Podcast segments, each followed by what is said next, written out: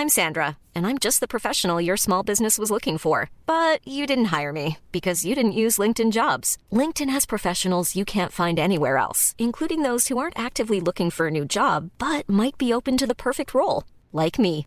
In a given month, over 70% of LinkedIn users don't visit other leading job sites. So if you're not looking on LinkedIn, you'll miss out on great candidates like Sandra. Start hiring professionals like a professional. Post your free job on linkedin.com/people today. Vamos a platicar con Lisa Schinoller. Ella es líder analista de calificaciones soberanas en Standard Poor's Global Ratings. Y bueno, me da mucho gusto saludarte, Lisa. Buenos días. Buenos días, ¿cómo está? Muy bien, gracias. Oye, te escuchábamos con mucha atención eh, el otro día, el lunes, de hecho, sobre en un webinar sobre México, hablabas sobre México y Latinoamérica, las notas soberanas, las notas crediticias Sí. de estos países. Eh, eh, ahí mencionabas que México, que tiene una calificación crediticia de triple B, con perspectiva negativa desde marzo de este año, pues no necesariamente se ve en el horizonte de corto, mediano plazo una nueva rebaja a la nota soberana de México. Cuéntanos cómo estás viendo al país eh, en términos económicos, en términos eh, de su perfil financiero y demás, por favor, Lisa. Sure, sin duda, no, ningún problema. Pues quiero en- enfatizar, tenemos perspectiva negativa, podemos bajar la nota, pero no necesariamente vamos a bajar la nota. Creo que, que, que, que enfatizar eso, pero con la perspectiva negativa, vemos presiones con riesgos a la baja durante el año, dos año y medio que viene, ¿no? So, no es una, una cosa inmediatamente, ¿ok? Pero sí, hay presiones a riesgos am, que más o menos tiene que hacer con incertidumbre, presiones, complicaciones, dificultades con las cuentas fiscales, ¿no? En este año, el, el gobierno eh, está am, am, tratando am, fuertemente minimizar el incremento en el déficit para este año y minimizar incremento en, en deuda eh, como, por, como por ciento de PIB, ¿no? Porque tiene am, un esfuerzo importante con, con am, contener los gastos, hay más recursos con ah, las- los incrementos eh, en, en el, la, ah, reducir evasión con, con, la, con el trabajo del SAT, por ejemplo, tiene el hedge, tiene recursos en los fondos am, petroleros, pero en los años que vienen puede ser menos es- es- espacio, ¿no? Los, fondos en, en los en, en las en las del petróleo probablemente no vamos a tener, ¿ok? Eh, incertidumbre como con el hedge, em, si en el futuro vaya, va a tener recursos del banquito con los, las transferencias, pero en- con tiempo y con más presión, importantemente tiene que ser con el apoyo a Pemex, podemos ver menos espacio en las cuentas fiscales. Con este menos espacio, depende, depende del- de, la, de la respuesta del gobierno, podemos o no tener un- un- una baja, por ejemplo. Ujú. Con crecimiento, tenemos una, una caída de más de ah, 10% este año y una recuperación más o menos tres, menos de 4, 3 y medio más o menos para, para el año que viene. So, una, una caída importante este año tiene que ser con todo que conocemos, y- pero una recuperación lenta am, que tiene que ver con, con incertidumbre sobre las políticas y en, particular inversión ah, del sector privado. Sí, sí, sí, sí. Eh, esta estrategia lisa del gobierno federal de no salir a contratar necesariamente nueva deuda, aunque bueno, más allá, digamos, eh, extraordinariamente más allá de lo que ya fue aprobado por el Congreso para, para este año en el paquete económico y los ajustes que se le hicieron ahí para aumentar el déficit primario, que, bueno, fue de forma muy, muy ligera. El gobierno ha dicho no queremos salir a contratar nueva deuda como lo están haciendo los otros países para enfrentar la crisis económica que ha generado el coronavirus. Eh, esto eh, yo he escuchado a, a economistas expertos, incluso del Banco de México, que dicen que lo que está haciendo México es sacrificar el, el, rebote de la economía o la recuperación rápida, entre comillas, de la economía nacional por no endeudarse, pero para que en el mediano plazo, pues México no tenga un problema de, eh, eh, digamos, de vencimientos y que no pueda pagar o que pierda eventualmente el grado de inversión. Esta estrategia que parece que va al revés de lo que está pasando en el mundo, ¿tú cómo la ves? ¿Es, es, ¿Sería acertado? ¿No? ¿Es, ¿Es una estrategia responsable o no tanto porque no ayuda a la recuperación económica? ¿Qué opinas de la estrategia que ha tomado el gobierno? Pues es, una no es una pregunta fácil en, realidad, ¿no?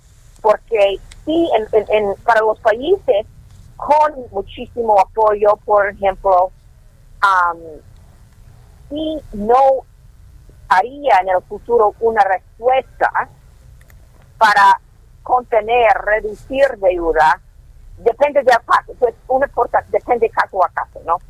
Pero si no hay, no si no haría una, una respuesta en el futuro, podemos ver presiones sobre calificaciones, ¿no? Todo, depende.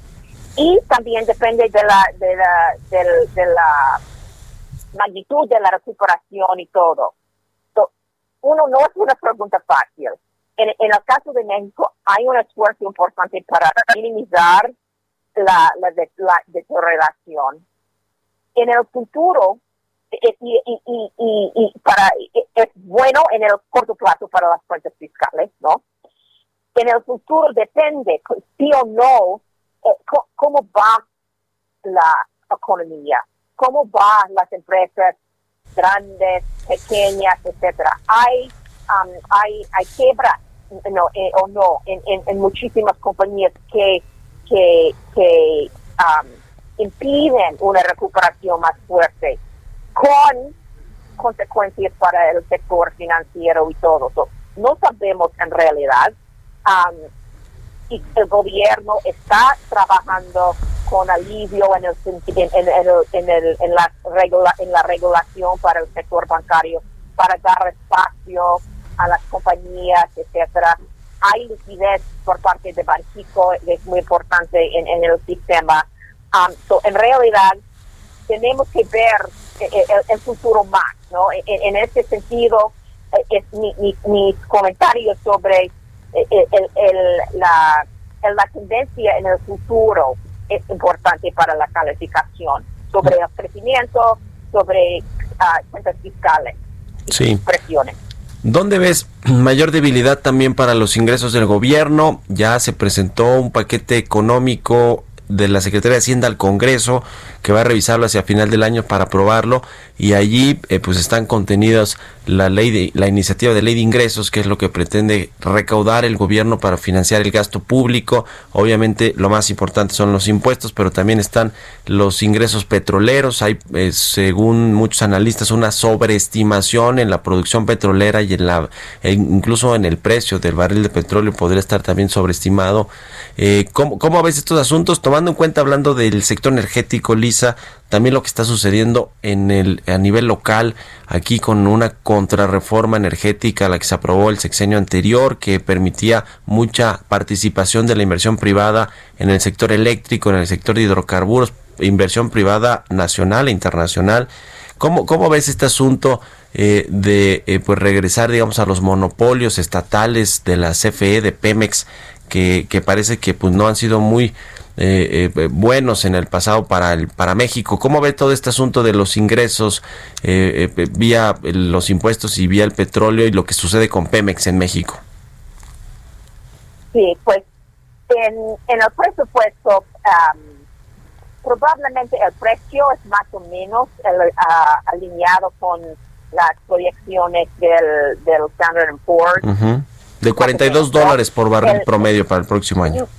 Y, y más, más o menos, creo que el, la última proyección de Standard Poor's es más o menos. Es, sí, es, sí. Es, es, cerca.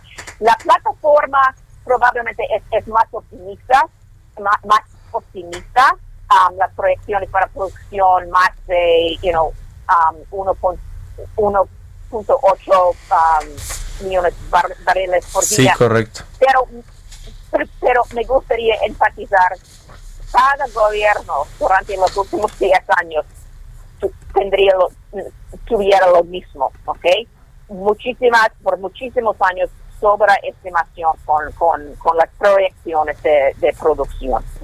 Y tiene que hacer con las dificultades que tiene nuestro señor Pemex para producir con, con, con y, tenemos una, una calificación con que refleja el apoyo del gobierno, está incluido en, en, su calificación que, es el mismo del gobierno al final del día, pero su perfil propio no e, es, es más frágil, su perfil financiero, y tiene que ser con todas las dificultades en, la empresa.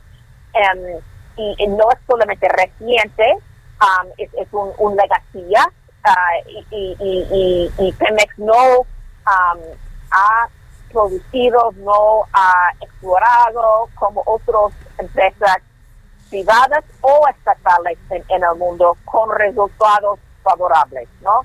Y esta, por, e, por, por causa de esta, no solamente porque es, no porque es un, un, una empresa um, pública, ¿no? Pero por causa de su historia, ¿no? Tenemos um, deuda, preocupaciones con um, eh, como se dice, um, depender solamente en Pemex para, para producir, explorar en México. Em, y en ese sentido, la reforma energética del, gobierno anterior para nosotros dio espacio para posiblemente un, un incremento más favorable en el futuro.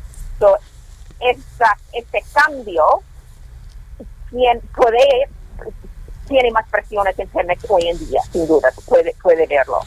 Y tiene implicaciones también para el sentimiento de inversión, el cambio en, en, en, en, el, en, el, en la política tiene un impacto más amplio en las perspectivas para inversión privada en general. Bueno, pues muy interesante eh, tus apuntes, Lisa, eh, en este webinar y gracias por habernos ayudado a entender más sobre cómo está viendo o cómo están viendo ustedes allá en Standard Poor's eh, el asunto de México, el perfil financiero, las, el, balance fiscal, las cuentas fiscales y pues te agradezco mucho y si nos permite seguimos en contacto. Lisa Schindler, líder analista de calificaciones soberanas en Standard Poor's Global Ratings. Muchas gracias y muy buenos días. Muchísimas gracias. Buenos días a ustedes también. Hasta luego. Mom deserves the best, and there's no better place to shop for Mother's Day than Whole Foods Market. They're your destination for unbeatable savings, from premium gifts to show-stopping flowers and irresistible desserts. Start by saving 33% with Prime on all body care and candles. Then get a 15-stem bunch of tulips for just $9.99 each with Prime. Round out Mom's menu with festive rosé, irresistible berry chantilly cake, and more special treats. Come celebrate Mother's Day at Whole Foods Market.